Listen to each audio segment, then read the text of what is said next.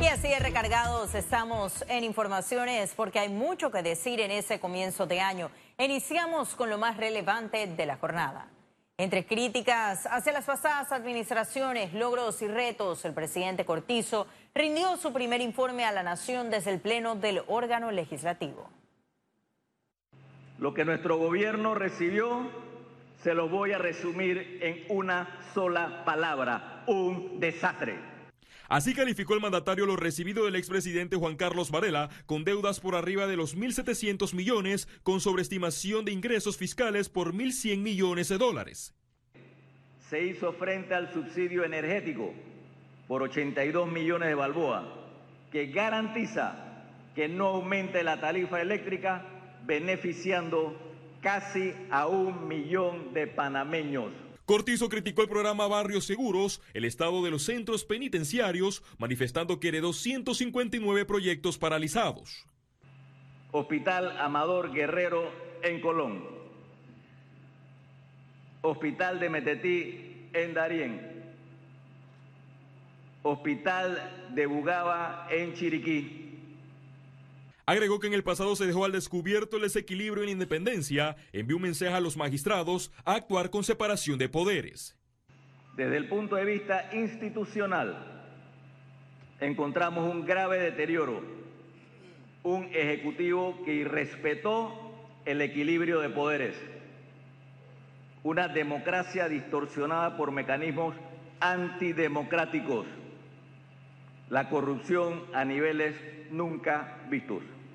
El gobernante reconoció que hubo un alza de 39 homicidios en el 2019, pero con un mayor decomiso de droga. Además, se comprometió a no privatizar la caja de seguro social. Félix Antonio Chávez, Econius. Y ese jueves Gerardo Solís tomó posesión como Contralor de la República en medio de cuestionamientos por nombramientos.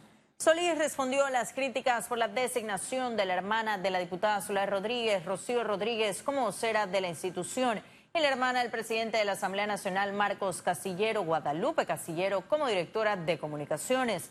Reveló que implementará la fiscalización concomitante durante toda su gestión para tener el control del gasto y garantizar el pago a tiempo a los contratistas. Además, se comprometió a auditar las planillas del órgano legislativo.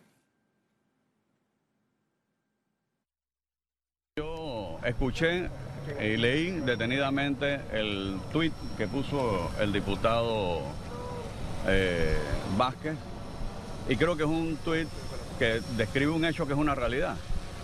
Ambas son hermanas de diputados. En ese tuit no cuestiona los méritos de ellas, que todas las obras se van a auditar con control posterior para vigilar que las obras se hicieron con la calidad que se requería, con los materiales con que se contrataron.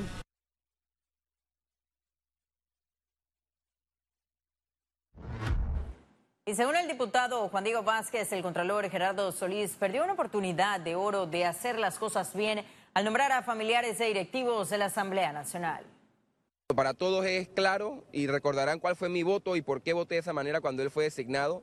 Ahora veo una foto donde comparte trabajo con algunas familiares cercanas a diputados y diputadas, sobre todo algunos que muchos lo cuestionaron al, anterior Contralor, que había mucho que cuestionarle, ojo, no digo que no. Sin embargo, yo espero que él comience su trabajo aquí en la Asamblea. Yo el día de hoy voy a girar varias notas que luego publicaré, entre esas al Contralor, pidiendo explicaciones que el anterior no quiso dar sobre el uso de fondos públicos que sigue siendo mal utilizado. Y tal y como le establece la norma, la Asamblea Nacional instaló ese 2 de enero la segunda legislatura del primer periodo ordinario. Con la izada del pabellón nacional y las banderas de los partidos políticos y los colores de los independientes, iniciaron los actos en el órgano legislativo.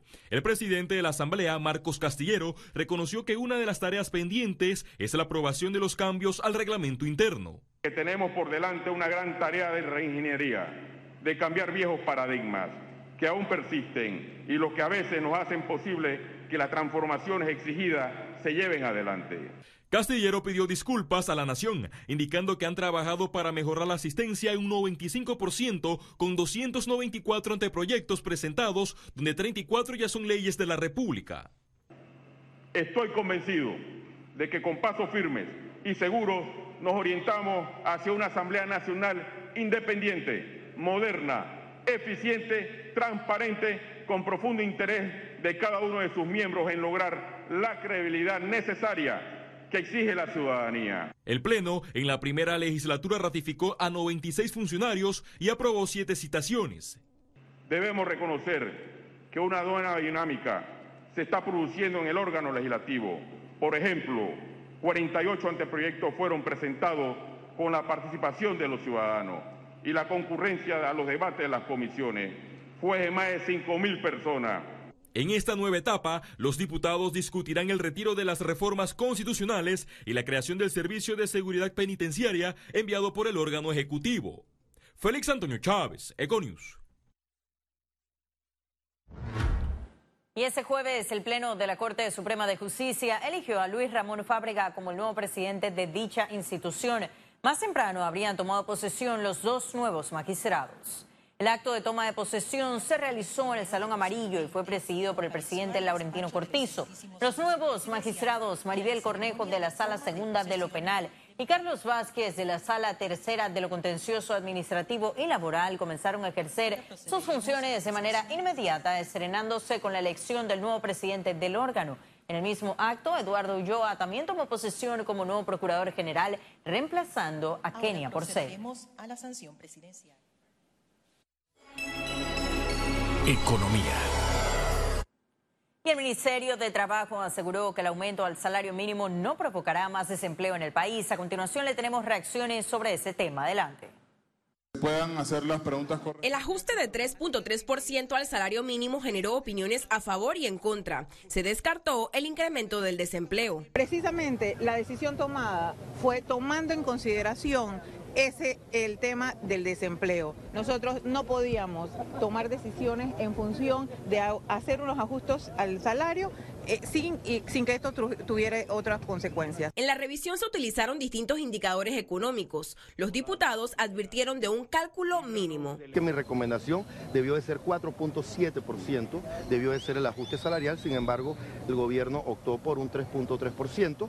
Considero que, es sana la medida en, en cuanto a que el país no ha estado creciendo en cuanto a la proyección eh, de años anteriores.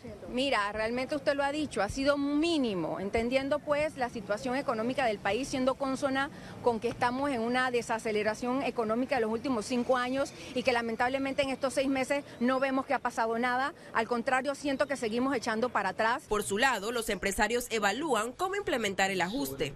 Uno, tratas de ver cómo haces para compensar la diferencia en los costos incrementados a través de un incremento de precio. Dos, ajuste interno, ya sea con la no contratación de nuevo personal o en su efecto la reducción de los mismos. Esas son las tres medidas que hay. Mientras que la clase trabajadora rechazó la decisión, especialistas estiman que por cada 1% de ajuste el impacto es de 30 millones de dólares. Ciara Morris, Econews. Y el ministro de Economía y Finanzas, Héctor Alexander, aseguró que la contención del gasto se quedó en el 2019. Ahora están concentrados en ejecutar el presupuesto 2020. Debe decir una cosa, la contención del gasto ya pasó en el presupuesto ya del año 2019. Eso ya, en el fondo es pasado. Yo, creo que la... Bueno, pongámoslo así, es un nuevo presupuesto. Lo que yo le diría es lo siguiente, mire, y es importante. Primero, a partir de hoy el presupuesto del año 2020 inicia su ejecución. Además de eso, como pasó el año pasado, nosotros cerramos el ciclo presupuestario el 26 de diciembre, cosa que no se había hecho en mucho tiempo. ¿Qué significa eso? Que lo vamos a repetir este año. Que las instituciones tendrán mucho más tiempo para poder seguir ejecutando su presupuesto. Así que tendrán un nivel de ejecución muy fuerte y además de eso, de esa manera podrán impactar mucho más allá. El Ministerio de Comercio e Industrias informó que tiene varios tratados de libre comercio en la mira para aumentar exportaciones. Vamos a comenzar con Estados Unidos, Canadá, Israel eh, y China, que estamos pues, por supuesto ya exportando. Esos son los que inicialmente vamos a dar con la Oficina de Inteligencia Comercial. Vamos a, primeramente eh, dedicarnos a Estados Unidos, que es un tratado de libre comercio muy importante y que no se le ha dado la relevancia necesaria.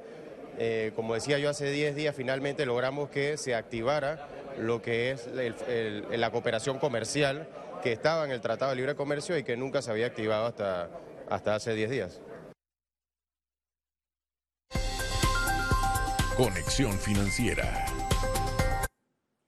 Año 2019. Ahora, ¿cuáles son las perspectivas para ese 2020? ¿Vienen mejores días para Panamá? Para analizar eso y mucho más, contamos con nuestro economista Carlos Arauja. Adelante, Carlos.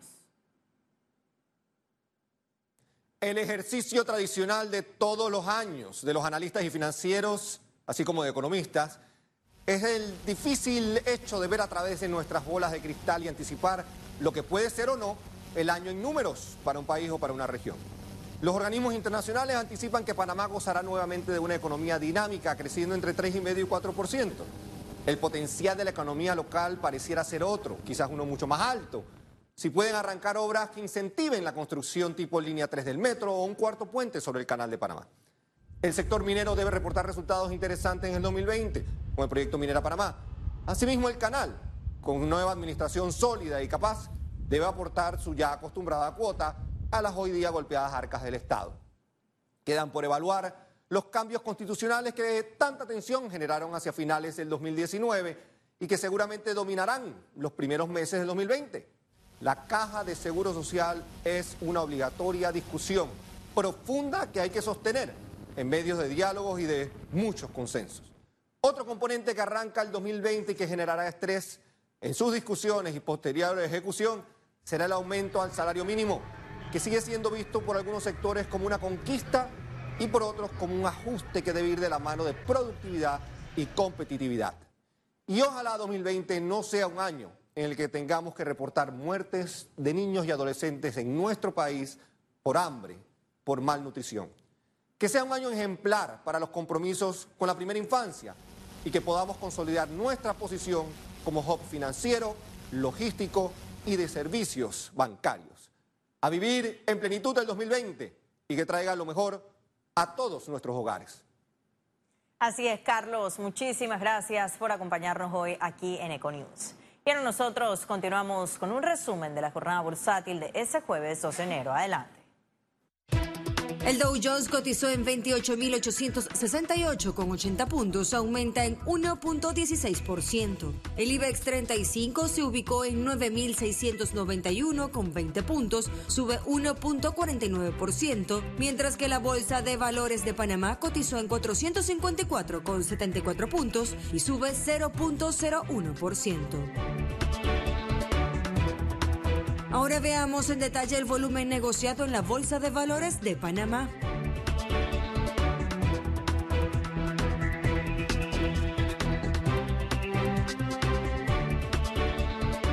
Total negociado 14 millones 973 mil 685. En breve estaremos de regreso con las notas internacionales. Pero recuerde, si no tiene oportunidad de vernos en pantalla, puede hacerlo en vivo desde su celular a través de una aplicación destinada a su comodidad y es cable on the go. Solo descárguela y listo. No se vayan, que en breve estaremos de regreso con mucho más de Econius. Ya volvemos.